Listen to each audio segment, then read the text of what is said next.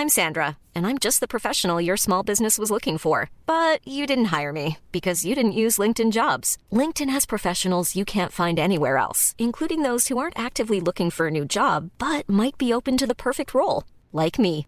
In a given month, over 70% of LinkedIn users don't visit other leading job sites. So if you're not looking on LinkedIn, you'll miss out on great candidates like Sandra. Start hiring professionals like a professional. Post your free job on linkedin.com/people slash people today. 19h, c'est l'heure face à l'info. Bonsoir à tous, ravi de vous retrouver. Tout de suite, la Minute Info, Simon Guillain. Comment allez-vous, Simon? Ça va très bien, chère Christine, merci. Bonsoir à tous. Quatre mois après les émeutes qui ont suivi la mort du jeune Naël, la Première ministre a présenté aujourd'hui une série de mesures.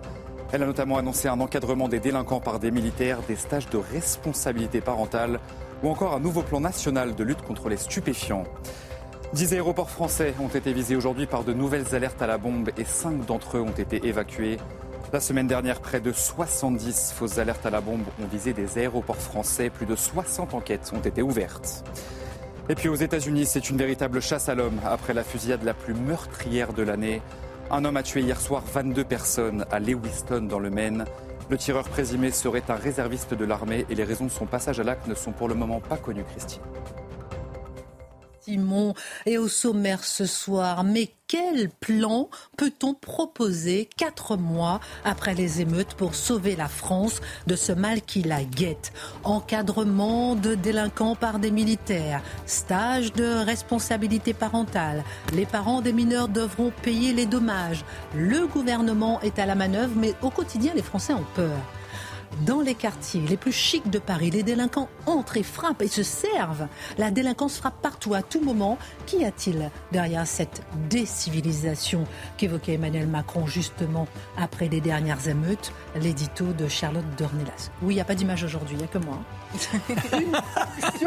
Une, une fraction du patronat utilise une forte proportion d'immigrés pour faire baisser les salaires.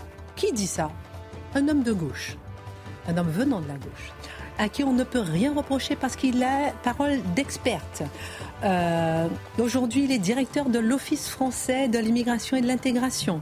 Il s'appelle Didier Lesky, alors que des personnalités euh, crient cette même phrase depuis plus de 20 ans, alors que ces personnalités ont été critiquées, bannies, étiquetées, écartées pour leurs propos. La liste des messagers hors du cercle des stigmatisés très à droite est de plus en plus longue, large. Pourquoi fallait-il attendre la caution de personnalité à gauche pour admettre les constats? L'édito de Geoffroy Lejeune. Alors que plusieurs BD d'Astérix jugés racistes, souvenez-vous, avaient été euh, brûlés dans des écoles au Canada, notamment il y a deux ans, Astérix bouge encore. Le 40e album sort aujourd'hui avec un nouveau scénariste, album intitulé L'Iris Blanc. Astérix reste la BD la plus vendue dans le monde, près de 390 millions d'exemplaires. Une histoire invraisemblable, née en 1959 d'une formidable amitié entre deux hommes, Uderzo Goscinny, le regard de Marc Menant le choc des civilisations. Sommes-nous en plein choc des civilisations?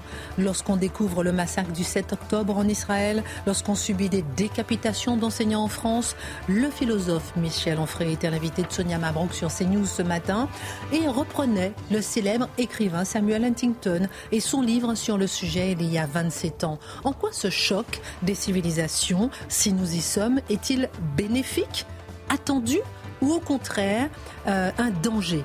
Au regard des précédents chocs qui ont apporté le nazisme ou la guillotine pendant la Révolution française. Le décryptage de Guillaume Bigot. Qu'est-ce qui nous attend concrètement?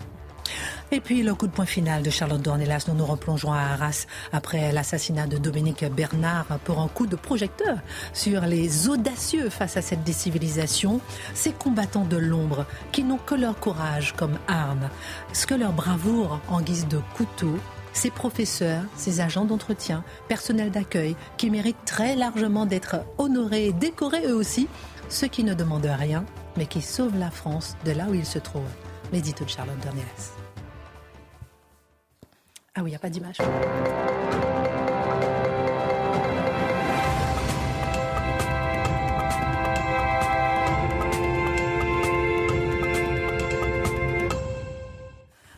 Allez, voilà, l'heure pour prendre un peu de hauteur sur l'actualité avec euh, nos mousquetaires. On est ravis d'accueillir Geoffroy Lejeune. Ça va, vous vous plaisez chez nous, ça va? Bah, J'étais très heureux hier, j'espère que je serai heureux ce soir. Aussi. On espère seulement que vous serez à la hauteur ce soir, comme hier. Je vais tout donner. on compte sur vous. Charlotte Dornelas, on va euh, commencer avec vous euh, ce soir. Et c'est un honneur quand vous commencez cette émission. Et vous êtes très, très belle, très élégante ce soir. Vraiment, félicitations, j'adore. Charlotte Dornelas, quatre mois après les émeutes, Elisabeth Borne a annoncé aujourd'hui plusieurs mesures pour répondre aux violences urbaines, je disais en titre. Et les Français sont déjà sceptiques que comprendre? Alors c'est vrai que d'abord Elisabeth Borne, elle, elle, a annoncé, son gouvernement a annoncé qu'il y aurait des annonces en deux temps. Donc vous savez qu'au moment des émeutes, euh, certains s'étaient permis d'analyser ce qui était en train de se passer, à la lumière notamment de ceux qui avaient prévenu que ça risquait de se passer. Mais Emmanuel Macron et Elisabeth Borne avaient immédiatement dit qu'il faudrait du temps pour comprendre. Alors ils ont pris quatre mois pour essayer d'analyser ce qui se passait et les annonces interviennent donc aujourd'hui et demain. Aujourd'hui, le régalien, nous avait-on euh, expliqué, en présence de certains maires qui avaient été touchés par les émeutes et que Emmanuel Macron avait rencontrés. Et Matignon disait vouloir garantir la sécurité de nos concitoyens, mieux soutenir les familles et renforcer la cohésion nationale. Et demain, on a le comité ministériel des villes qui se tiendra à Chanteloup-les-Vignes, qui est une ville dans les Yvelines, euh, pour apporter des solutions aux problèmes récurrents des quartiers prioritaires tant sur le plan, je les cite encore, hein, tant sur le plan de l'emploi, du logement, l'école et les discriminations. Alors, bon, on a eu quelques annonces euh, euh, aujourd'hui. On a eu la question de l'autorité parentale. On a vu que le gouvernement lui-même a, expliqué que les parents des délinquants, des émeutiers en l'occurrence, seraient amenés à payer des amendes. Je ne sais pas si vous vous souvenez du psychodrame autour de cette demande de Marine Le Pen à l'époque. C'est le gouvernement qui le propose. On a la question de l'ordre républicain qui a été euh, poussé par Gérald Darmanin, la question de la responsabilité parentale et de la justice des mineurs par Éric Dupont-Moretti et la question des réseaux sociaux. Euh, par le ministre concerné. Alors évidemment, sur tous les sujets que je viens d'évoquer, on a quand même un peu l'impression de courir d'annonce en annonce euh, sur tous ces sujets-là en particulier, à chaque fois que, que on va dire, une, une actualité percute le, pays entier. Les émeutes, évidemment, c'était puissance 1000, mais très régulièrement, on revient euh, sur ces sujets. Donc ça explique peut-être, en effet, le scepticisme assez euh, conséquent, on va dire, des Français, puisque au moment où, où, Elisabeth Borne fait ses annonces, le Figaro publie un sondage, 73% des Français pensent que le gouvernement n'agit pas assez pour éviter de nouvelles pages d'ultra-violence Là, en l'occurrence, ils étaient interrogés sur les émeutes. Alors, dans, dans cette euh, question, on va dire, euh, dans cette, euh, ce sondage qui a été fait auprès des Français, on a un 87% des Français qui sont persuadés que l'insécurité a augmenté dans les quartiers ces dernières années. Alors, ils sont persuadés, ils sont d'autant plus persuadés que tous les chiffres leur donnent raison, je note, parce que, bon, on explique qu'ils sont persuadés les chiffres leur donnent raison. Il n'y a qu'à voir euh, ce qui se passe à Marseille et qui nous euh, saisit tous d'effroi. Mm. Et par ailleurs, le, sondage précise tous, quelle que soit leur proximité partisane ou encore leur âge et leur lieu d'habitation, partagent majoritairement cette, cette opinion jusque dans les rangs de Renaissance, c'est-à-dire de la majorité. Et les sondeurs le notent parce qu'en général, la majorité présidentielle, les adhérents, on va dire, de cette majorité présidentielle sont toujours en soutien du gouvernement. Là, il y a plus de la moitié des, des sympathisants Renaissance qui sont très inquiets de la même manière que les autres Français. Alors dans le détail, on parle trafic de drogue, dégradation des biens publics, délinquance, vol, cambriolage, trafic d'armes. Plusieurs solutions sont testées dans ce sondage. il y a deux chiffres qui ont retenu mon attention, on va dire. C'est un, les Français comprennent très largement les citoyens qui s'organisent pour réagir, c'est-à-dire toutes ces rondes qui sont faites, notamment dans les banlieues, vous savez, pour occuper à la place d'éventuels dealers les halls d'immeubles. Ça, ils le comprennent dans leur immense majorité, même si ça les inquiète sur les conséquences possibles de ces rondes-là. Et ils plébiscitent, par ailleurs très largement aussi une société de surveillance totale, c'est-à-dire les drones, pourquoi pas pour surveiller, les vidéos partout jusque dans les habitations, enfin dans les immeubles, et pour tenter d'inverser la situation. Ces deux chiffres qui me semblent assez révélateurs, on va dire, de la, de la peur qui a saisi le pays. Comment comprendre, Charlotte Doranella, cette défiance à l'égard du gouvernement, alors euh, qu'il montre quand même, on l'a souligné déjà, une certaine fermeté euh, du gouvernement euh, depuis la rentrée sur tous ces sujets? Bah, Déjà, la défiance, je pense qu'elle tient du fait qu'on a du mal à s'y retrouver sur le temps long dans la Macronie. C'est-à-dire qu'on avait Emmanuel Macron en visite dans le 93 qui nous avait expliqué que c'était la Californie sans la mer et qui, le lendemain des émeutes, nous parle de décivilisation. Euh, on a du mal à s'y retrouver entre les deux déclarations. Éric Dupont-Moretti lui-même, qui nous parlait de sentiment d'insécurité, qui refusait l'ensauvagement et qui aujourd'hui nous parle de la responsabilité parentale, du drame, des conséquences de l'irresponsabilité parentale, de la justice des mineurs, alors que déjà des lois ont été votées pour changer ça. On a Gérald Darmanin qui, au moment des émeutes, nous parlait de Mathéo et Kevin, euh, euh, qui nous disait avoir vu Mathéo et Kevin partout, alors que personne ne les avait vus, en l'occurrence dans les images des émeutes. Et en même temps, vous avez raison, depuis la rentrée, l'heure est clairement au discours de fermeté. Alors sans doute les Français attendent-ils de voir, d'autant que dans le discours de fermeté, on retrouve quand même des mots qu'on a souvent retrouvés. D'habitude, on les retrouve en campagne électorale. C'est peut-être ce qui est nouveau, c'est qu'il y a peut-être une prise de conscience hors période électorale. Mais en attendant, ils attendent de voir. Ça me semble assez légitime. Par ailleurs, je pense qu'il y a aussi un découragement absolument légitime dans le pays. On ne sait plus où regarder, on ne sait plus quelle solution plébisciter. On a l'impression d'avoir à la fois tout tenter sans avoir vraiment rien tenté. On a l'impression d'un délitement sur un peu tous les sujets sans trop savoir par quel bout reprendre, on va dire, euh, le contrôle parce que ce sont des sujets qui, objectivement, ne concernent pas ce gouvernement en particulier. Là, aujourd'hui, évidemment, c'est eux qui sont en responsabilité, mais on sent que c'est un, lent délitement et on ne sait plus très bien par quel bout euh, prendre les choses. Sur les sujets police, justice, éducation, euh, euh, on est tous un peu perdus et je pense d'ailleurs que cela s'explique, enfin, cela explique, pardon, ce que plébiscitent les Français dans ce sondage. Quand vous voyez, ils plébiscitent quoi? Les rondes citoyennes, la présence de policiers dans la rue et, en effet, les, la, la présence de vidéos de drones, etc. Là, au moins, tout ce qui est publicité, c'est extrêmement concret. Quand vous êtes en bas de chez vous et qu'il y a des policiers qui sont là, ça empêche les dealers d'être là en bas de chez vous. Ça règle sans doute pas le problème du trafic de drogue, mais en attendant, vous pouvez rentrer chez vous tranquille. Ça, au moins, c'est concret. Sur le reste, il y a probablement beaucoup de découragement. Ensuite, il y a la question de la, glaçante réalité qu'on retrouve euh, dans, dans les chiffres. Il faut voir quand même ce qu'on a vécu ces dernières années. Un, on, en parle souvent sur ce plateau, le, fait d'adapter son comportement. On le sait tous, et quel que soit l'endroit, quand on parle notamment de la gendarmerie, de la montée en puissance du travail de la gendarmerie, ça veut dire que ça concerne vraiment tout le territoire. Et en effet, il y a des comportements qui sont adaptés. On s'inquiète pour ces enfants beaucoup plus qu'il y a des décennies dans ce, dans ce pays quand ils vont dans la rue. Les femmes ne se comportent pas de la même manière, notamment dans les transports en commun, notamment le soir. Il y a des questions qui nous viennent et qui sont assez nouvelles. On parlait des questions de la, gendarmerie, les policiers qui se mettent à manifester, qui disent qu'ils sont débordés par le travail qui leur parvient, les magistrats qui s'étaient inquiétés dans une tribune qui avait été publiée malgré leur devoir de réserve, notamment du fait des injonctions contradictoires, du fait qu'ils n'arrivaient plus à, traiter les dossiers correctement, les prisons qui sont pleines et on ne se sort pas de ce sujet-là, les attentats qui évidemment rythment, euh, rythment à nouveau on pensait en avoir, on pensait que c'était sous contrôle, enfin certains pensaient que c'était sous contrôle en tout cas, et non, ça revient. Et alors aujourd'hui, il y a quelque chose d'assez significatif. RTL a annoncé en 2022 qu'il y avait 337 pardon, cas de homejacking, c'est-à-dire de cambriolage violent parce que les personnes sont à l'intérieur du, euh, du lieu qui est cambriolé en Ile-de-France. Alors j'ai cherché, parce que évidemment c'est un chiffre qui est conséquent et c'était encore pire même euh, l'année dernière à peu de choses près, mais donc c'est euh, sur le long terme. Et par ailleurs, on nous précise qu'il y a beaucoup de mineurs impliqués et que eux sont de plus en plus violents dans la manière dont ils agressent les personnes qu'ils cambriolent. Et donc, j'ai regardé dans la presse locale, parce que je me suis dit, OK, en Ile-de-France.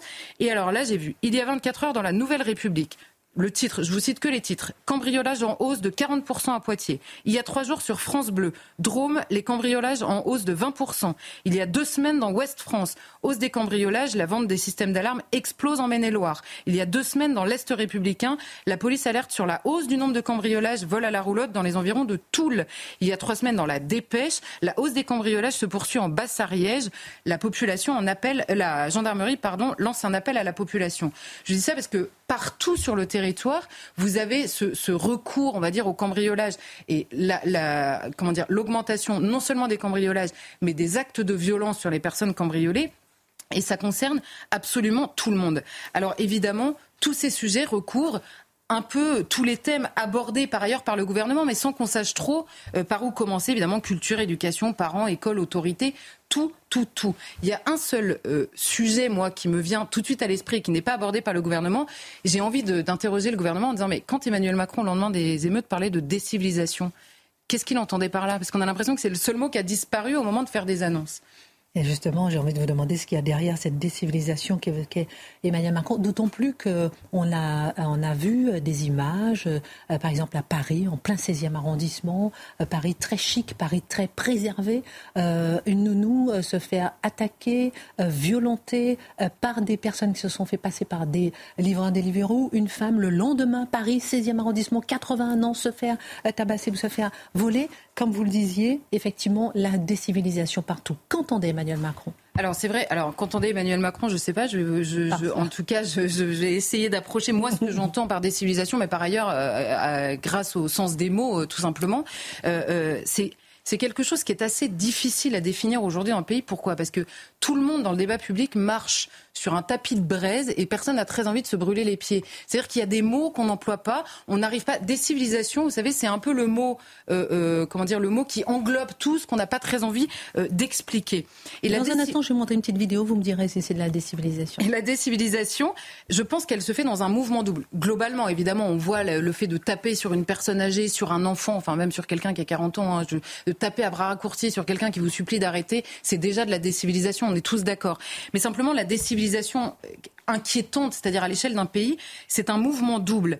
Il y a d'abord la perte des repères en interne, c'est-à-dire l'affaiblissement d'une civilisation en France, le fait de ne plus savoir d'abord ce qu'elle est et comment la défendre. Et par ailleurs, il y a aussi euh, un affaiblissement de la civilisation, donc une décivilisation européenne, là cette fois-ci, par l'importation d'autres civilités, d'autres civilisations qui contreviennent au modèle de civilisation européen. Je pense que c'est vraiment un mouvement double qu'il faut analyser doublement. Et d'ailleurs, le premier mouvement de décivilisation interne affaiblit considérablement la réponse à la décivilisation voulue par l'apport euh, étranger. Donc sur ces, toutes ces questions, d'abord en interne, on, se pose la question de la guerre interne, entre guillemets c'est tous les détracteurs de, l'Occident. Vous voyez toute cette, toute cette mouvance. Alors il y a la question de l'école, de l'autorité, de l'enseignement de l'histoire qu'on a voulu extrêmement différent, qu'on a voulu décorréler par exemple de la chronologie. Ça remonte très loin. Il y a la question de la France, des statuts. Déboulonner les statuts, c'est en vouloir à ceux qui a fait la gloire à travers les générations d'un pays, c'est pas rien dans une décivilisation. Quand vous remplacez des gloires communes par une culpabilité obligatoire, ça c'est un mouvement de décivilisation très clair. La question de la littérature, de la langue française, du patrimoine, même on pourrait aller jusqu'à l'absence totale de défense des agriculteurs qui ont fait tous les paysages de ce pays. Ça aussi, ça fait partie du mouvement de décivilisation. Ensuite, il y a la question de l'apport par l'immigration. Là, on a une immigration récente qui est culturellement extra-européenne et par ailleurs massivement musulmane. Donc ça, ça pose, et par ailleurs le nombre a rendu euh, l'assimilation, mais même objectivement l'intégration, euh, euh, quasiment impossible.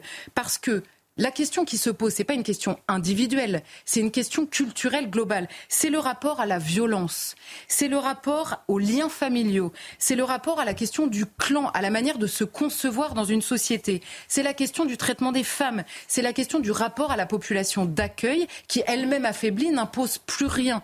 Donc toutes ces questions-là, évidemment, elles se conjuguent ensemble et c'est la fameuse phrase. Je pense que derrière, euh, enfin, toutes ces questions expliquent la fameuse phrase, c'est le côte à côte et face à face Côte à côte, c'est quoi? Côte à côte, c'est le multiculturalisme. C'est-à-dire chacun va vivre comme il veut, qui est un modèle qui a été choisi et plébiscité par beaucoup de gens dans ce pays, notamment des responsables. Vous vivez côte à côte. Et au bout d'un moment, quand se pose la question du contrôle, notamment culturel, du territoire, alors là, vous devenez face à face. Qui va gagner culturellement? Qui va imposer la manière dont on va tous vivre? Et là, en effet, cette question-là se pose. Alors on dit des civilisations, ça évite de rentrer dans le détail de, tout ça. Mais quand vient le moment des annonces très concrètes, on parle autorité parentale, politique de la ville, cohésion sociale, police de proximité, déradicalisation, décrochage, travail, discrimination, qui sont des mots qui empêchent de mettre les vrais mots sur ce qui nous arrive. Et là, vous avez les deux éléphants à la fois de la décivilisation interne et de l'apport de civilisation parfois contradictoires qui sont là intacts au milieu de la pièce. Merci pour votre regard. J'aimerais vous montrer une petite image. Je parlais de Paris, 16e arrondissement. On va regarder un peu ce qui, euh, ce qui s'est passé dans les rues avant-hier, avenue Victor Hugo, a priori. Regardez quelques instants ces images et dites-moi, vous ne savez pas quelle image je vais montrer, mais vous allez me dire si c'est en lien euh, par rapport à ce que vous venez de dire. Un rapport à la violence, liens familiaux, traitement des femmes, un rapport à la population d'accueil. Regarde.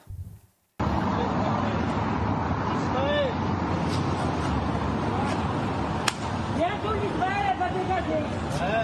On va vous Ici, vous faites ça, ça là-bas. Ici, vous êtes vous bien. Le préfet, on l'a appris euh, ce soir, a transmis ces images au parquet. Votre réaction? Ah bah là, c'est, oui, c'est la partie agressive de la conquête et donc de la, de la volonté de destruction d'une civilisation. Là, ça, ça, me paraît assez clair. Vous avez tout sur l'image. Vous avez un, le voile porté de manière, euh, là, en l'occurrence, c'est absolument interdit.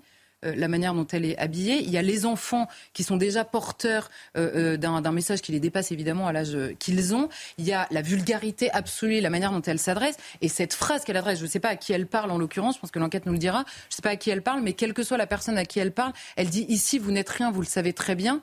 elle parle à un passant oui, c'est ça, elle parle à un passant, mais je ne sais pas en quoi elle dit vous n'êtes rien ici. Euh, enfin, la, question que je me pose, c'est est-ce qu'elle parle tout simplement à un Français ou un Français qui a la particularité d'être de confession juive? Parce que évidemment, la question se pose vu le, le, profil, on va dire, de cette femme et les drapeaux que portent les enfants qui sont des drapeaux palestiniens. Mais là, là, il y a une, une claire volonté de conquête de l'espace public et une impunité absolue de cette femme qui se double en plus à la vulgarité. Enfin, il n'y a rien qui va, quoi. Le préfet a transmis euh, les images au parquet. Euh, qu'est-ce que ça vous évoque euh, Vous qui allez parler tout à l'heure justement du choc des civilisations, est-ce qu'on est vraiment dans un choc de civilisation Sans dévoiler votre chronique, évidemment. Cette image, par exemple, et par rapport à la chronique de Charlotte. Mais pour moi, si vous voulez, c'est pas le monde, c'est pas la civilisation musulmane avec ses, ses, qualités et ses défauts qui est installée ici dans un monde chrétien et qui crée une erreur système. Pour moi, c'est une folie totalitaire qui s'est emparée du monde arabo-musulman qui est importé ici et qui rencontre une autre folie, qui est une folie de la postmodernité. Vous avez des fanatiques et des zombies en fait. En réalité, il y a aussi le fait que nous, nous avons renoncé à ce que nous sommes. Nous n'avons plus de drapeau, nous n'avons plus d'identité. Nous ne savons pas pourquoi nous pourrons mourir et pourquoi nous pouvons tuer. Et en fait, l'être humain, il ne peut pas vivre sans ça. Et donc, évidemment, eux, ils cherchent encore plus, parce que ce sont des immigrés, ils ont besoin d'une identité. Donc, ils se la fabriquent au besoin et ils importent ce, fascisme islamique. La nature a horreur du vide. Exactement. Non, mais c'est pitoyable, c'est effrayant intellectuellement cette femme ne se rend même pas compte de son attitude. C'est ça qui est terrible. C'est une fanatique. Oui, mais il y a trop de gens comme ça, mais on a tout fait pour les installer comme ça. On n'a pas cherché à ce qu'il y ait un principe d'assimilation. Le goût de la langue. Et puis, avouez sincèrement, en dehors de ça, Qu'est-ce qui fait qu'aujourd'hui, partout, on a la langue inclusive qui s'impose? Quelles sont les politiques qui disent une bonne fois pour toutes non? La langue française, elle est majestueuse. La langue française, c'est ce qui vous permet d'entrer dans un principe de connaissance et de réflexion. Puis s'assimiler à quoi? À des PowerPoint de McKinsey sur les bisounours? Ça, ça fait pitié. Vous la langue française, mon Marc Non, vous pensez que ça suffira? Mais c'est pas ça, c'est la base. Ah, mais non, si vous n'avez pas ça, vous pouvez. Elle parle français. Eh bien oui, mais sauf que aujourd'hui, les gamins, vous les mettez dans, cette lecture partout, les panneaux, la langue inclusive. Il n'y a plus ce goût des mots, il n'y a plus ce bonheur de l'éloquence, il n'y a pas le plaisir d'être ensemble. C'est le côte à côte que met en, scène Charlotte. Il faut une bonne fois pour toutes dire non à la civilisation qui s'affiche, civilisation venue d'ailleurs. Moi, je pense que quand Emmanuel Macron a parlé de décivilisation, c'était un doux euphémisme en réalité pour, ne pas dire qu'il y avait une contre-civilisation qui s'était installée. Là, en l'occurrence, le passant dit Israël et elle répond, c'est drôle, ça fait 15 jours qu'on nous explique qu'il est possible de soutenir les Palestiniens de Gaza euh, sans pour autant être islamiste et sans pour autant euh, cautionner d'une certaine manière ce qu'a fait le Hamas. Euh, de fait, elle revient manifestement d'une manifestation, ou en tout cas elle est en train de manifester son soutien à la Palestine, mais elle dit à celui qui dit Israël, vous n'êtes rien ici, ce qui est extrêmement violent en fait. Le mot de la fin pour sur non, simplement, je pense que le côte à côte, il faut garder à l'esprit que, un, il existe en interne. Hein, je veux dire, il y, a, des affrontements sur le terrain de la, de, de la question de l'écriture inclusive, la question de la définition de la femme, de l'homme et de la femme. Mathieu en parlerait infiniment mieux que moi. La question, euh, très largement, qu'on a regroupée sur la question du wokisme, le rapport à l'histoire, à notre civilisation. Et en effet, la question de l'importation, je réagissais juste sur ce que disait Guillaume, parce que oui, il y a la partie agressive, on va dire, de l'importation, qui n'est pas l'importation d'une civilisation islamique qui a des côtés absolument magnifiques, mais même sans la question de la délinquance ou du fanatisme, il y a des civilisations différentes. La civilisation islamique porte en elle des choses magnifiques qui ne sont pas françaises. C'est simplement ça la question. Il n'y a aucune agressivité de ma part, il n'y a pas de jugement moral, en l'occurrence, sur d'autres manières de vivre, là, en l'occurrence, dans ce que je dis. Simplement, elles sont étrangères. On parlera dans un instant avec vous, c'est intéressant, de, ce choc des civilisations. Michel Onfray en parlait chez Sonia Mabrouk ce matin. On va essayer d'analyser, est-ce qu'on est dans un choc de civilisation? Est-ce qu'on va vers un choc des civilisations? Est-ce que c'est souhaitable? Quelles seraient les conséquences? Parce que les conséquences euh, sur l'histoire, c'est le nazisme et c'est la guillotine de la Révolution française. On en parle dans un instant. Geoffroy Lejeune, il y a une phrase quand même dans une tribune euh, publiée euh, par Le Monde sur laquelle on va s'arrêter. Une tribune du directeur de l'Office français de l'immigration et de l'intégration, euh, l'OFI. Il tient cette déclaration. Une fraction du patronat utilise une forte proportion d'immigrés pour faire pression à la baisse sur les salaires. Qu'est-ce qu'on a déjà entendu cette phrase? Qu'est-ce qu'elle vous évoque de, sa, de, sa, part Déjà, elle intervient, euh, on va tout décrypter, mais elle intervient dans un contexte qu'il faut préciser. Euh, D'abord, il y a l'examen du projet de loi immigration de Gérald Darmanin au Parlement, au Sénat, puis à l'Assemblée nationale, qui prévoit, euh, c'est l'article 3 de ce projet de loi, qui prévoit la régularisation des travailleurs clandestins dans ce qu'il appelle les métiers en tension. Ça, j'y reviendrai un peu plus tard. Ensuite, elle intervient après plusieurs autres déclarations de Didier Lesky, puisque c'est son nom, le patron de, de l'Office français de l'intégration et de l'immigration, qui dessine une pensée ferme sur le sujet de l'immigration. Je vais vous présenter rapidement Didier Lesky. Euh, qui est-il? C'est un, c'est un homme déjà. Alors c'est pas essentiel pour le comprendre, mais il a un petit passé de militant à gauche il y a très longtemps, quand il était lycéen, étudiant. Déjà ça, ça m'intéresse. C'est intéressant. Non, non, non, mais parce que on va marquer une pause. Pardonnez-moi, mais c'est intéressant parce que euh, il vient de la gauche, mais soyons clairs, et vous allez cette point de le dire, on a entendu Eric Zemmour dire les mêmes propos pendant des années sur ce plateau, et c'est intéressant de voir donc que quelqu'un qui vient de la gauche reprend aujourd'hui les propos d'Éric Zemmour et de bien d'autres c'est exactement tout le sujet de Zemmour, Marine Le Pen, de, de, d'une partie de la droite. Enfin. Ça, ça vaut son pesant d'or. On marque une pause et on revient tout de suite.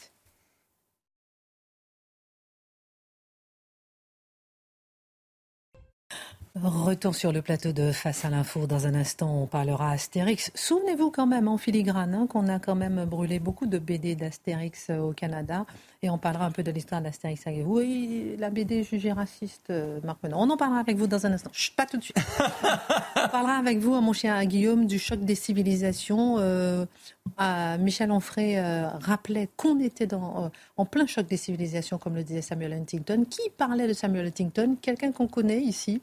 et qui a aussi dit cette phrase sur laquelle on va rebondir, c'est-à-dire qu'une fraction du patronat utilise une forte proportion d'immigrés pour faire euh, pression pour baisser les salaires. Ce qu'on est en train de se dire avec vous, euh, Geoffroy Lejeune, c'est que c'est Guillaume euh, Didier Lesky qui est, qui est directeur de l'Office français de l'immigration et de l'intégration et qu'il venait de la gauche il venait de la gauche. Alors, c'était pas un, militant acharné, c'était un militant lycéen. Euh, et euh, il a été, en gros, euh, pour aller vite, ça n'a pas été l'essentiel de sa vie, hein, mais trotskiste. Et puis après, il a travaillé pour Jean-Pierre Chevènement. Donc, il vient de la gauche, c'est pas non plus un acharné. Mais il faut le préciser parce qu'en effet, c'est important pour comprendre la fin. Il est donc directeur de l'Office français de l'immigration et de l'intégration. Les missions de cette euh, institution, c'est d'organiser l'accueil des demandeurs d'asile et de réfugiés euh, sur le sol français. Euh, c'est aussi de gérer les procédures de l'immigration professionnelle. Il est par exemple responsable du premier accueil des demandeurs d'asile et il gère, parmi, parmi toutes les missions de cet office, le dispositif national d'accueil et d'hébergement. Je je vous précise les missions pour vous dire juste qu'en fait, il est en première ligne. Il voit beaucoup de choses toute la journée. Il sait exactement de quoi il parle.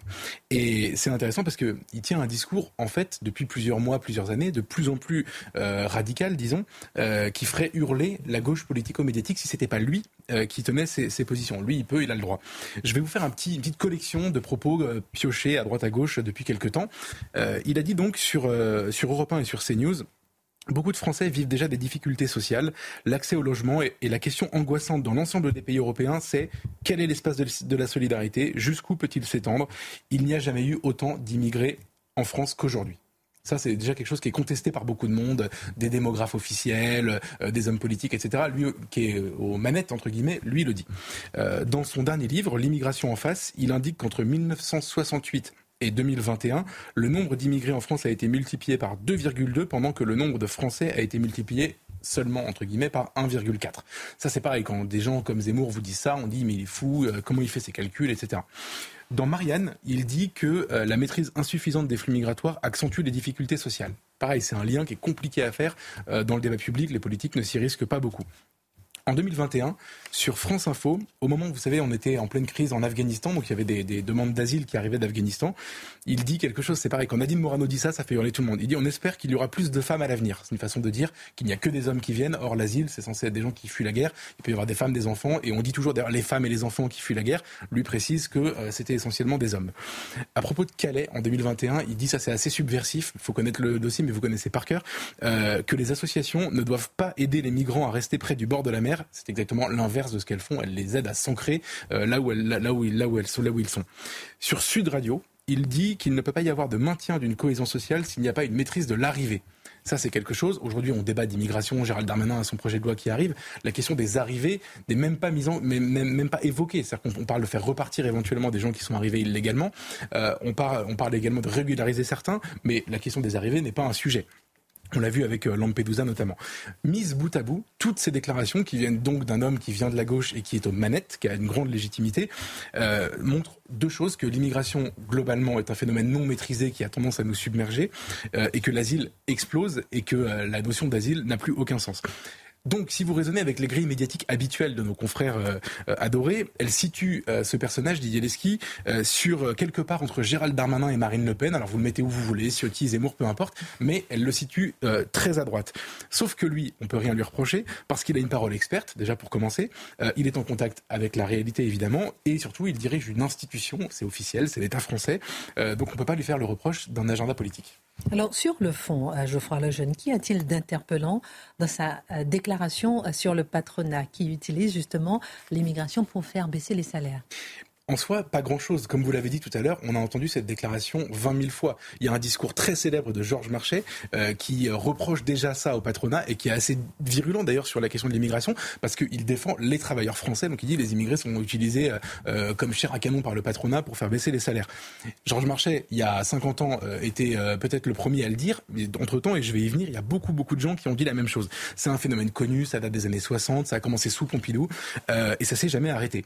Comment ça marche? Vous le faire très rapidement, mais en gros, c'est drôle, j'ai rencontré cette semaine euh, un téléspectateur de, CNews qui est euh, qui est roumain euh, et qui est arrivé en France il y a une, trentaine d'années et qui, qui a commencé, il a changé depuis d'orientation professionnelle, dirons-nous, mais il a commencé dans le bâtiment et il m'expliquait que en fait, c'était le seul moyen de commencer à bosser en arrivant en France de manière illégale. Il était évidemment clandestin, payé au noir, payé en liquide. J'ai posé la question, c'était payé en liquide et, que c'était le seul moyen pour eux de commencer à travailler. Ensuite, il a réussi à, changer de statut.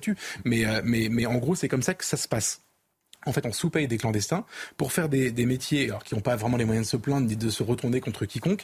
Euh, et on laisse, on a laissé des pans entiers de l'économie être euh, exercés par euh, des gens qui n'avaient pas de statut, qui étaient des clandestins. Je vous ai cité le, le bâtiment. Il y a aussi évidemment, on a tous l'image en tête euh, de la restauration, de ceux qui font la plonge, etc. Résultat, 60 ans après, on se réveille en se disant que les Français veulent plus faire ces métiers-là et que donc il va falloir les régulariser parce que parce que sinon il y aura plus, il y aura des métiers en tension et qu'il y aura plus d'activité dans ces secteurs-là. Je vous ai parlé de Georges Marchais qui a été le premier à le dire, mais entre-temps, Jean-Marie Le Pen l'a dit, Marine Le Pen l'a dit, Éric Zemmour pendant 20 ans l'a dit, d'autres personnalités à droite l'ont dit. Euh, c'est un constat qui a été assez largement euh, partagé. Et il y a évidemment deux manières de prendre le phénomène. Globalement, la gauche d'aujourd'hui, la gauche d'aujourd'hui dit il faut régulariser ces gens parce qu'ils travaillent, et la droite d'aujourd'hui dit pour arrêter ce scandale, il faut euh, stopper l'immigration. Ça, je ne rentre pas dans ce débat-là. Euh, petite parenthèse, pourquoi cette déclaration est importante? C'est parce qu'elle intervient évidemment pendant l'examen du projet de loi de Gérald Darmanin au Parlement sur la question justement de la régularisation des travailleurs clandestins. Euh, donc, il y a cet article 3 de, cette, de ce projet qui va faire beaucoup de débattre au Parlement dans les semaines qui viennent. Euh, au Sénat, actuellement, la droite est vent debout contre. Euh, et Elisabeth Borne a été obligée de dire cette semaine qu'on n'était pas, ils n'étaient pas obligés de le garder dans le projet de loi parce qu'ils espèrent faire voter cette loi par la droite. Ça, c'est de la politique politicienne. C'est pas exactement ce qui nous intéresse euh, ce soir. Mais disons que, et Gérald Darmanin, il faut quand même citer aussi ce que dit le ministre, lui se défend en disant que ce sera pas non plus le, parce que ce qu'on lui reproche, c'est d'avoir créé une forme d'aspirateur à clandestin, un nouvel aspirateur à clandestin. Lui dit non, bah, ça marche pas comme ça. il y aura des, il y aura évidemment des garde-fous, il y aura une date butoir, etc., etc. Bon, je vous épargne le débat sur la pertinence de cette mesure, mais c'est la raison pour laquelle cette déclaration est particulièrement intéressante et brûlante aujourd'hui.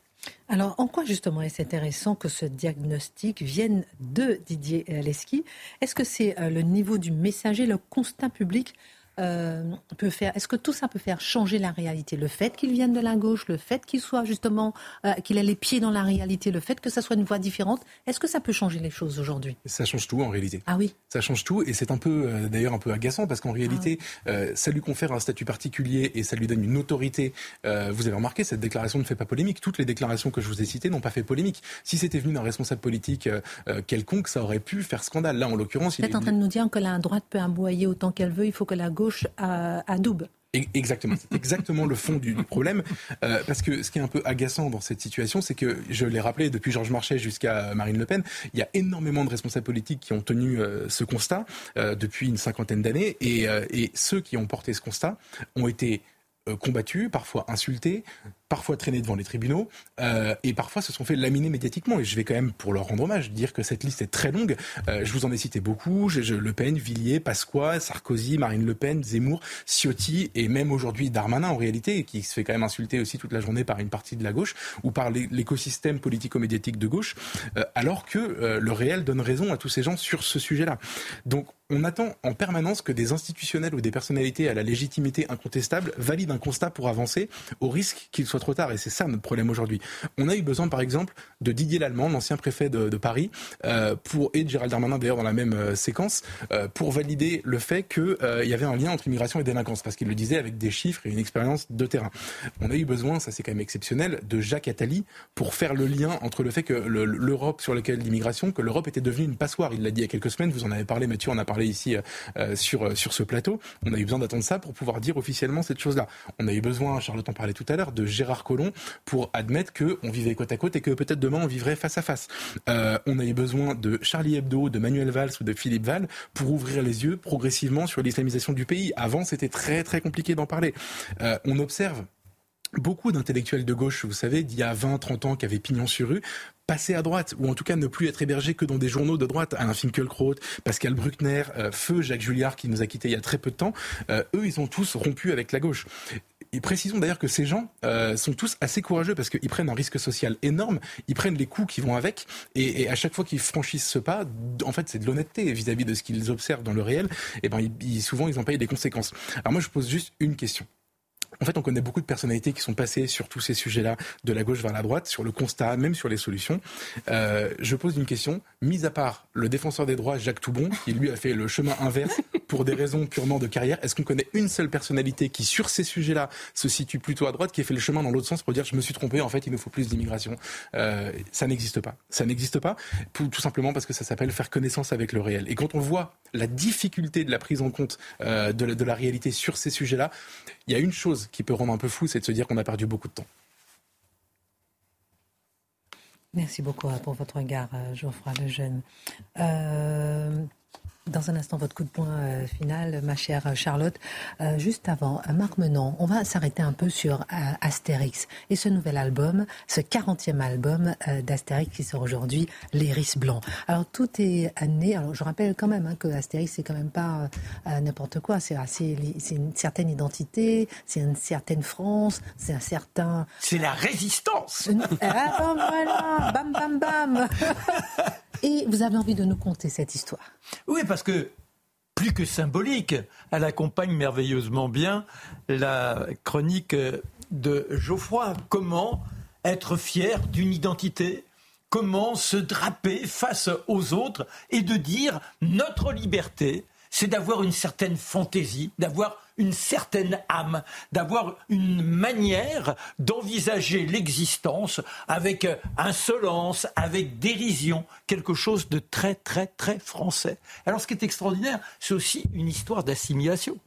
Parce que nos deux boucs, d'où viennent-ils? Eh bien, il y en a un, René Goscinny, qui sera l'homme du texte, qui nous vient de, de l'Est.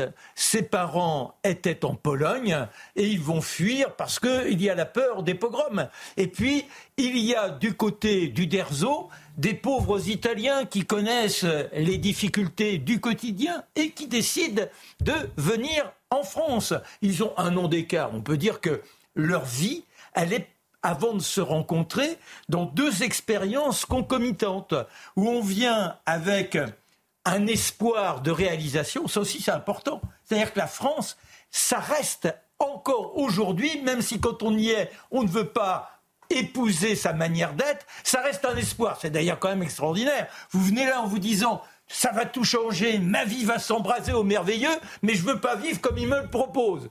Avouez qu'il y a une schizophrénie qui est invraisemblable. Eux, non, pas du tout. Très tôt, on leur dit, il va falloir comprendre cela. Alors, Goscinny, il naît la veille du 15 août. 15 août, euh, imaginez Charlotte ce jour-là, elle pense à la grand-messe Bah, qui la l'attend le lendemain matin. nationale, Elle n'était pas là, 1927, vous pensez. Mais le petit bonhomme, D'accord. il prend. C'est la veille. Et il se dit je nais la, la veille d'un jour férié, et comme euh, il a une fantaisie dans l'existence, il se veut paresseux, contrarié. J'adore, vous voyez, ce sens de la dérision qu'il clamera. Et ses parents sont confrontés à l'immigration, c'est-à-dire que les juifs, ils sont juifs, comment pouvoir s'installer? Trop nombreux, la vague qui épouse cette capacité à fuir les pogroms de l'Est. Et il y a une association pour essayer de faire en sorte que les Juifs puissent peut-être essaimer cette fameuse diaspora sur l'Amérique, et en particulier l'Amérique du Sud. Et le voilà à Buenos Aires. Mais les études, on les fait au lycée français. Et au lycée français, il découvrira certaines bandes dessinées comme euh, Les Pieds Nickelés, Baby Fricotin. Et alors, il est tout gamin, il est content de pouvoir refaire ça. Et il est tellement doué que rapidement, quand il est au collège, il est celui qui illustre le journal du collège en tant que tel. Du côté du petit Uderzo, la vie, bah déjà, elle se présente de façon assez bizarre. Il naît avec 12 doigts, c'est-à-dire qu'il a deux doigts de trop. Alors, euh, on ne va pas le laisser comme ça. On enlève euh, deux doigts pour qu'il n'ait que cinq doigts, quand on pense qu'il sera dessinateur. Et ce qui est encore plus étonnant, c'est que notre petit bonhomme, quand il a 4-5 ans, qu'il essaie, avec ses doigts qui sont réduits, mais où il trouve une forme de dextérité, il sait faire de la peinture. Et là, il s'aperçoit qu'il est daltonien. Vous vous rendez compte Cet homme qui est l'exemple même de la réalisation artistique, il a des défauts invraisemblables. Les deux vont faire un parcours, comment s'intégrer dans la vie, surtout quand vous butez sur la guerre de 40. C'est-à-dire qu'ils ont 13 ans au moment où le grand conflit éclate. Notre petit Goscinny, il est en Amérique du Sud, sa famille, elle est en France, et il apprendra, on le sait aussi par euh, relation épistolaire, qu'ils vivent l'enfer. Et puis le petit Uderzo, lui, il montre quand même un certain talent. Il y a son frère qui lui dit Mais il faut que tu te fasses engager là dans une. euh, Ils, font des dessins, tout ça. Alors le voilà qui se fait engager. On remarque son petit, son petit talent et on l'aide à se réaliser. Ils vont se trouver des années après. Tout leur parcours est étonnant en soi. Lorsqu'ils se retrouvent, la grande incandescence de la bande dessinée, ça se fait en Belgique. Ils vont travailler pour une euh, agence belge et là, ils se rencontrent. Ils découvrent d'abord l'admiration pour Walt Disney, la capacité de pouvoir faire rêver grâce à... Et ils décident de faire une première bande dessinée. Et puis un jour, il y a la revue pilote qui se crée. Alors ils prennent un engagement, oui, on va vous inventer quelque chose, puis ils n'ont rien trouvé. Alors euh, Uderzo, il s'est installé à Bobigny. Alors il lui dit, tu viens, euh, au troisième étage, c'est un été épouvantablement chaud, ils abusent un peu des verres de pastis, c'est Goscinny qui le raconte, on est dans la fumée, tout ça, et puis ça vient pas, ça vient pas. Alors Goscinny lui dit, mais dis donc, allez, Raconte-moi un peu l'histoire de France. Alors, euh, Uderzo, il dit, bah, il y a les hommes des cavernes, et puis après, il y a les Gaulois. Ah, les Gaulois, ça c'est formidable. Et c'est de là que, dans une sorte d'étincelle, va jaillir notre petit euh, Astérix. Pourquoi Astérix? Parce que le grand-père maternel de Goscinny avait une imprimerie. Alors il connaissait toutes les petites astuces de l'imprimerie. Vous savez ce que c'est que l'Astérix? Et puis quand on fait des Gaulois, faut que ça sonne Vercingétorix. Alors il prendra Astérix. Et puis après il y a Obel. Obel c'est un autre signe dans, en imprimerie, une sorte de petit rappel de texte ancien. Et ça deviendra Obélix. Voilà nos deux personnages réunis, une fraternité invraisemblable. Malheureusement, Goscinny meurt à 50 ans, sa fille est opérée des reins, et tous les jours, notre Uderzo ira lui rendre visite à la Potiote en réalisant un très beau dessin, un dessin des aventures d'Obélix et d'Astérix, et il plaque ça sur le mur pour l'aider à surmonter et son drame et la disparition de papa. Merci beaucoup, mon Monix. Guillaume Bigot, Guillaume Bibix. Ce matin, chez euh, Sonia Mabrouk, Michel Onfray a expliqué, on va s'arrêter dessus parce que c'est très important à décrypter, euh, qu'Huntington, Samuel Huntington avait raison en disant euh, que nous étions là aujourd'hui, donc Michel Onfray reprenait le choc des civilisations de Samuel Huntington. Sommes-nous maintenant selon vous, dans un choc de civilisation Bon, j'espère que j'ai pris de la potion magique avant, parce que vous racontez ça en trois minutes, la pensée de Michel Onfray et, euh, et le choc des civilisations, mais on va, quand même euh, essayer. D'abord, il faut comprendre euh, ce fameux choc des civilisations dont tout le monde parle. C'est le livre de Samuel Huntington, c'était un best-seller en 1996. Et pour bien le comprendre, on ne peut pas le comprendre si on ne comprend pas qu'il répond à un autre best-seller qui s'appelle La fin de l'histoire et qui date de 1992 par un certain Francis Fukuyama. Alors, qu'est-ce que raconte Francis Fukuyama dans La fin de l'histoire? C'est très simple. On est un après la chute de, l'Union soviétique. Et euh, Fukuyama nous explique qu'en fait, on a gagné. On, c'est qui? C'est la démocratie, c'est le marché mondial, c'est le modèle américain.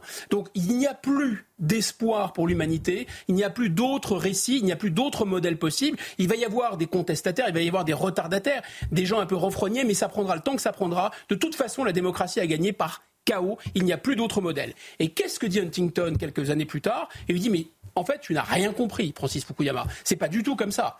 En fait, le capitalisme et le communisme vont se retirer comme une mer. Et là, qu'est-ce qu'on va voir derrière? On va voir ressurgir les civilisations autour des religions. En fait, c'est ça qui va se passer. Et donc, l'Inde va retourner à l'hindouisme, le monde musulman va retourner à l'islam, euh, le christianisme, euh, selon qu'il est euh, orthodoxe, ça va être la Russie ou, les alliés de la Russie, et sinon, ça va être le christianisme catholique et protestant, etc. Et le monde va se réarticuler comme ça. Et donc, et donc, tu as tout faux, parce que la démocratie, l'Occident va redécouvrir que la démocratie, en fait, ce n'est qu'une expression de, son, de ce vieux fond chrétien en réalité. C'est le, le, monde, la démocratie et les droits de l'homme, c'est qu'une spécificité occidentale. Et alors on est en 2015 cette fois-ci, j'accélère un peu.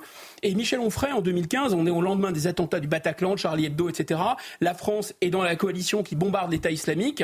Et Michel Onfray, il fait un tweet et il dit on a récolté à l'intérieur ce qu'on a semé à l'extérieur. Alors pas du tout pour soutenir l'État islamique évidemment, parce que l'État islamique va reprendre ce que dit Michel Onfray et va l'utiliser dans sa propagande, ce qui est absolument terrifiant évidemment. Et puis il y a des gens absolument abominables vraiment bas de plafond, euh, je ne vais même pas le citer, il vaut même pas la peine, qui dit euh, oui alors Michel Onfray, euh, il a vraiment craché sur les victimes du Bataclan en disant ça, etc. Que ce que pensait Michel Onfray? Ben, En fait, il s'inscrit dans la suite de la réflexion de Samuel Huntington et il dit c'est complètement absurde de vouloir exporter le modèle occidental, d'abord parce qu'on n'a plus les moyens, et de l'exporter à coups de bombe. Et là où ça devient vraiment fou, c'est que on finalement, on bombarde l'Afghanistan, par exemple, un peu pour forcer à terme les Afghans à retirer leur voile. On les bombarde pour imposer nos droits de l'homme et notre démocratie, et en même temps, simultanément, on importe des femmes voilées. Donc on est islamophile à l'intérieur, et on est islamophobe à l'extérieur. Donc là, il y a une erreur système. Donc finalement, en conclusion, Michel Onfray et Samuel Huntington sont d'accord pour dire, pour renouer avec ce vieil adage romain, bah, à Rome, faisons comme chez les Romains, et chacun chez soi. Quelles conséquences tire Michel Onfray de l'application du choc des civilisations au 7 octobre et au risque d'importation du conflit euh, israélo-Hamas euh, en France? Alors, deux catégories, je de conséquences. D'abord, des conséquences avec lesquelles je suis, mais à mon avis, tout le monde ne peut être que complètement d'accord. C'est des conséquences extrêmement claires et précises. Et puis des conséquences qui me paraissent, on va dire, plus implicites et avec lesquelles j'ai peut-être quelques réserves. Les conséquences claires, pour commencer, Michel Onfray dit, et il a parfaitement raison, d'abord que dans cette histoire du 7 octobre, bah, c'est vraiment euh, la barbarie du Hamas face à la civilisation qu'incarne Israël. Et là, tout le monde ne peut être que d'accord, ou alors vraiment on a des problèmes de... Il faut trouver une boussole morale. Et il ajoute Et il fait un parallèle. L'Arménie, c'est la même chose. L'Arménie, c'est la civilisation chrétienne qui est attaquée par la barbarie islamique, celle de l'Azerbaïdjan. Deuxième conséquence qu'il tire, avec laquelle on ne peut être que d'accord, euh, Michel Onfray dit finalement il y a un risque de propagation très important de cette idéologie islamique dans les pays arabo-musulmans, bien sûr, mais y compris chez nous. Ça se diffuse, c'est inquiétant. Il parle même, il a cette expression terrible ce matin, mais on l'a déjà eu les uns ou les autres depuis 15-20 ans. Euh, c'est, il dit il y a un risque de guerre civile à bas bruit.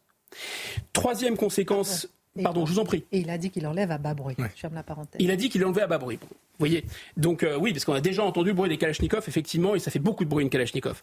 Euh, ensuite. Euh, il dit que l'islam, et, et, là il faut lui rendre hommage, c'est un livre qui s'appelle Penser l'islam, que je recommande à tout le monde, il dit l'islam c'est une religion tout à fait digne, qui a des qualités les vertus, par exemple la pudeur, par exemple le courage, des vertus qu'on a pu perdre nous, mais d'un autre côté, il faut arrêter de plaquer sur l'islam notre conception de la religion qui est venue du christianisme. En fait, l'islam, c'est autre chose que la, religion des bisounours, paix, amour, euh, euh, tant l'autre joue, etc. C'est une autre histoire, c'est un autre imaginaire.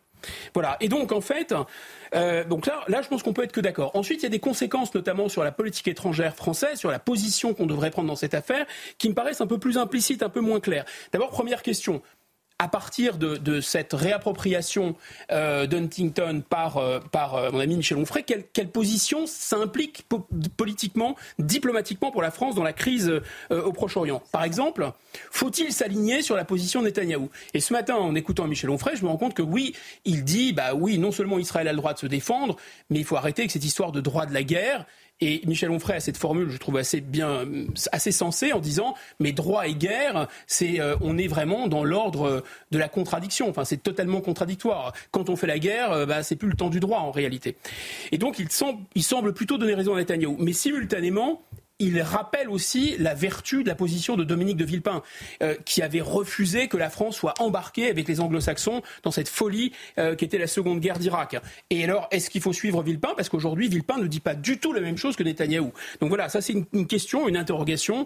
Euh, ça me semble moins clair. De la même façon, je pense qu'il y a quelque chose de contradictoire et dans ce, dans ce qu'affirme Michel Onfray, dans son rapprochement, disons, entre l'Arménie d'un côté et Israël de l'autre. Pourquoi? Ben, C'est assez simple, parce qu'a priori, dans la vision huntingtonienne des choses, euh, l'Arménie chrétienne et Israël, euh, pays juif, devraient se retrouver dans le même camp, en définitive. Sauf que le 7 octobre, quand on va euh, à Bakou, en Azerbaïdjan, la capitale de l'Azerbaïdjan, pays musulman, à Bakou, ils ont hissé le drapeau israélien. Donc là, pourquoi ils ont fait ça? Ben, Parce qu'en réalité, Israël les a armés dans la guerre contre l'Arménie. L'Arménie, dans la lecture huntingtonienne de l'histoire, l'Arménie, c'est un pays chrétien. Ouais, sauf qu'ils sont alliés à l'Iran, qui est un pays musulman. Donc on se rend bien compte que les États-nations ont des intérêts au-delà, en réalité, euh, des blocs de civilisation. Question importante. Selon vous, le choc des civilisations est-il un leurre ou un piège? On peut dire ça, on peut dire ça, mais alors il faut tout de suite prendre une précaution, ce qui consiste à dire c'est bien une réalité. C'est-à-dire qu'on est quand même assailli par une, par une force euh, à mon avis révolutionnaire, qui est l'islamisme radical, qui nous agresse et qui nous agresse au nom d'une autre civilisation. Ça, c'est absolument indéniable. Et je pense qu'il ne faut absolument pas sous-estimer le potentiel, en fait, de déstabilisation, de désordre, de propagation de la violence mimétique aussi, euh, que, que représente cette agression islamique. Mais cette agression islamique, l'erreur, ça consisterait à écouter ce que l'islamisme dit de lui-même, et l'islamisme prétend qu'il est le retour au véritable islam des origines, alors qu'à mon avis, c'est vraiment une force révolutionnaire. Et c'est toute la limite du raisonnement d'Huntington, c'est-à-dire qu'Huntington il y a, à mon avis, trop de géographie et pas suffisamment d'histoire. Il y a trop de religion et pas assez de politique. C'est-à-dire que c'est vraiment une vision assez assez statique en réalité euh, du monde. L'histoire continue. L'histoire continue et sortir du piège d'Huntington, c'est par exemple comprendre, à mon avis, que l'islamisme, c'est une réaction de sociétés traditionnelles arabo-musulmanes qui sont touchées par la modernité précisément. Et on a on n'a pas, on a un peu oublié que nous avons nous aussi connu des périodes absolument euh, d'ébullition révolutionnaire, ce que j'appellerais la crise d'adolescence de la modernité ou la, maladie infantile de la modernité, euh, le culte de l'être suprême, la guillotine. Mais euh, qu'est-ce que t'es d'autre la révolution russe, sinon cette espèce de folie aussi qui s'était emparée de cette société russe au contact de la modernité? Qu'est-ce que c'était d'autre que la révolution culturelle ou le maoïsme avec son cortège de monstruosité? Qu'est-ce que c'était d'autre que le nazisme ou le fascisme. Donc là, il se passe ce qui s'est déjà passé ailleurs dans le monde arabo-musulman. Et la première société musulmane qui est rentrée dans cette espèce de danse de Saint-Guy moderne, c'est l'Iran en 1979. Ça a donné le top départ de cette révolution islamique. Et à mon avis, ce sera, le, on verra, le premier pays à sortir de cette folie, à dépasser ce moment historique. Mais je pense qu'il faut penser les choses de, de manière dynamique et de manière historique, sinon on n'y comprend rien. L'autre piège à vouloir à tomber dans la, dans la guerre des civilisations, c'est se regarder nous-mêmes, non pas pour ce que nous sommes, mais nous se regarder comme ce que veut que l'ennemi pense que nous sommes. C'est-à-dire que l'ennemi nous tend un miroir qui est de dire vous êtes décroisés en fait. Donc vous êtes des chrétiens, vous êtes des juifs, etc. Et là, c'est une folie furieuse, totale. Nous sommes des États-nations et nous sommes des démocraties. Et nous sommes effectivement euh, l'avenir et nous sommes la raison. Et nous ne sommes sûrement pas euh, le retour à Montjoie, Saint-Denis ou je ne sais pas trop quoi, l'Europe de Charles Martel, des blancs, des chrétiens. Tout ça est absolument délirant. Pour deux raisons. D'abord, la première chose, c'est qu'il faudrait faire bloc entre chrétiens ou aller se réfugier avec les États-Unis. Mais vous ne pensez pas que les États-Unis ont déjà suffisamment fait de dégâts comme ça dans le monde? Peut-être qu'il faudra arrêter les frais. Même eux le disent d'ailleurs. Ils commencent à le dire qu'il ne faudrait pas nous écouter. La deuxième chose, c'est que se diluer dans une espèce d'Europe chrétienne euh, pour, pour faire face aux Sarrasins, là où ça devient délirant, c'est qu'on s'affaiblit nous-mêmes. Puisqu'en réalité, l'État-nation, c'est le meilleur bouclier et le meilleur antidote chez nous, mais y compris dans les pays arabes, ou, en Perse, ou en, ou en Turquie, etc. C'est le meilleur antidote contre l'islamisme. Et on voit bien qu'Israël n'est pas dans une guerre de... Israël ne se bat pas pour défendre la civilisation mondiale, ne se bat pas pour défendre Van der Leyen, Israël. Israël se bat pour défendre sa patrie, sa nation et son drapeau. Moralité Moralité, il ne faut pas tomber dans le piège des civilisations, il faut réhisser les couleurs et les États-nations. Réaction. Oui, mais l'État-nation repose quand même malgré tout sur la défense d'une civilisation. Je ne vois pas Van der Leyen, je la vois pas comme défenseur de l'Occident chrétien. Oui, quoi. mais notre civilisation a gagné le monde et elle gagnera à la fin. Je- Ah, parce je qu'elle est re- vraie, mais il faut Parce qu'elle est soit- vraie. il soit- il faut qu'elle soit vivante. Ah, ah, mais on est complètement d'accord. Mais une ne civilisation faut pas qu'elle se coupe de ses racines. c'est que pour moi, il n'y a pas de racine chrétienne, il y a une imprégnation chrétienne et il y a eu une évolution qui s'est faite à partir de ce courant de pensée qu'on appelle le courant des Lumières, qui a fait naître la laïcité. Et cette laïcité en elle-même, avec cette imprégnation chrétienne, est en soi eh bien, une force culturelle. Sur la partie sur les, les bombes, l'islamophobie à l'extérieur et l'islamophilie à l'intérieur dont parlait Guillaume, euh, moi ce que je trouve C'est Michel c'est- c'est Onfray, mais vous commentiez ça, c'est que euh, il y a une, euh, je pense que tout ça vient de l'universalisme qui, au lieu de considérer que notre modèle pourrait s'appliquer à tout le monde, il va falloir l'imposer à tout le monde. Et la deuxième chose, c'est que. Fukuyama a encore des adeptes aujourd'hui, c'est ça qui est, qui est terrifiant. Merci infiniment pour ces quelques minutes qui nous restent, Charlotte Dornelas, votre coup de point final, qui est finalement un coup de projecteur, euh, puisque nous, nous allons nous replonger à Arras après l'assassinat de Dominique Bernard, euh, sur les audacieux de cette, face à cette décivilisation, ceux qui n'ont que leur euh, arme, que leur courage, Courage. comme arme et que leur bravoure comme couteau. Oui, c'est vrai qu'on a vu Dominique Bernard a été euh, euh, assassiné puis décoré par le président de la République. On a vu Gérald Darmanin a annoncé qu'il avait demandé que les policiers qui sont intervenus soient décorés. Mais il y a plusieurs professeurs, des agents d'entretien, le personnel d'accueil de, ce, euh, de cet établissement qui méritent très largement, un, d'être honorés et même d'être décorés. Alors eux, en effet, ne demandent rien. Mais pourquoi est-ce qu'ils méritent d'être décorés? C'est pas simplement pour le, le- le plaisir de la décoration, c'est qu'ils méritent d'être donnés en exemple, notamment parce qu'ils travaillent dans un établissement scolaire et que leur courage a été assez peu commenté, alors qu'il est absolument euh, saisissant.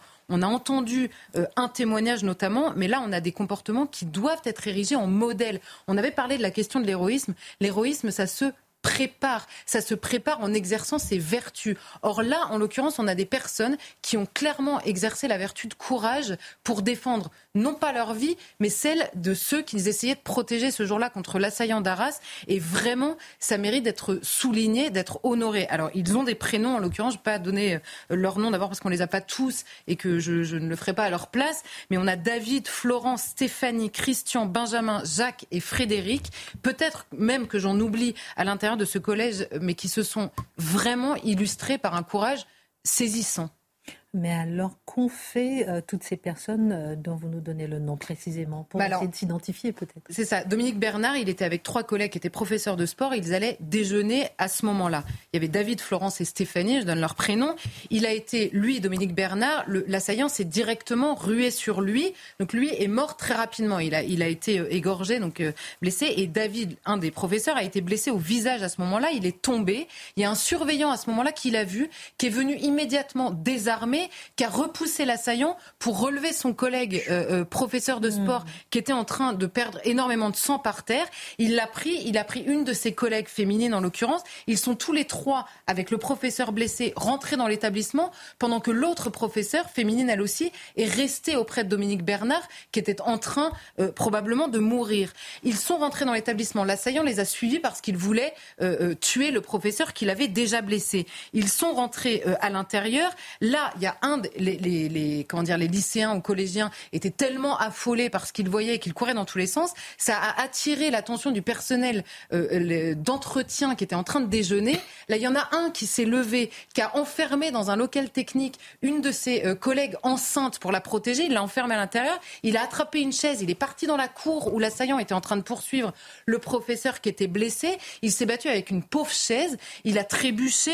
Euh, euh, alors, je, je relis pour pas me tromper, mais il, il, euh, euh, il attire le terroriste à lui pour épargner, pour qu'il épargne son collègue qui était déjà blessé. Il trébuche, il tombe, il est lui-même poignardé. Là, son chef qui voit la scène intervient, récupère la chaise, il hurle pour attirer à lui l'attention du terroriste. Il prend le relais, le proviseur là intervient, il arrive, il voit la scène lui-même euh, attrape la chaise, la lance au visage euh, du terroriste pour pouvoir emmener le professeur de sport, celui du début, qui était blessé à l'intérieur de l'établissement. Là, vous avez une dame qui est à l'accueil qui verrouille la porte pour que le terroriste ne puisse pas sortir. Là, donc, le terroriste retourne dans la cour et là, en effet, le, le- il y a une de ces personnes qui est extrêmement blessée et c'est la fameuse scène que décrivent les policiers. Il s'agenouille parce qu'il n'en peut plus. C'est lui qui appelle la police et euh, il essaye de raisonner l'assaillant tandis que les policiers arrivent et se mettent en face de lui.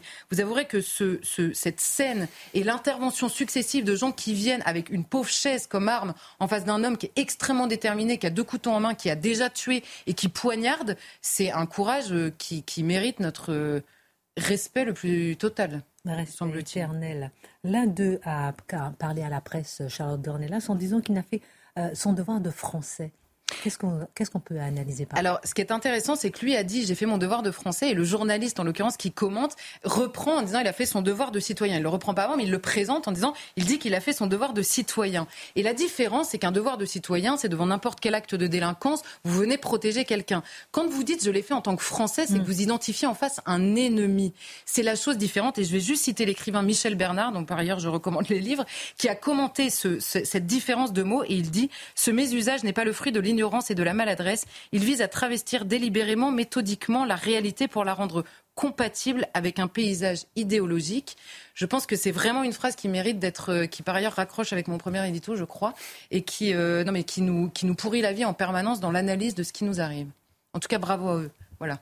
Bravo à eux. Très beaucoup de points finaux. Merci beaucoup à Charlotte, merci à Geoffroy, merci euh, Guillaume Bigot, merci Marc Menon. Êtes-vous français ou citoyen? Excellente suite de programme. Les deux, hein. Ou citoyen français. Eh oui, les- à l'un des pros deux tout de suite.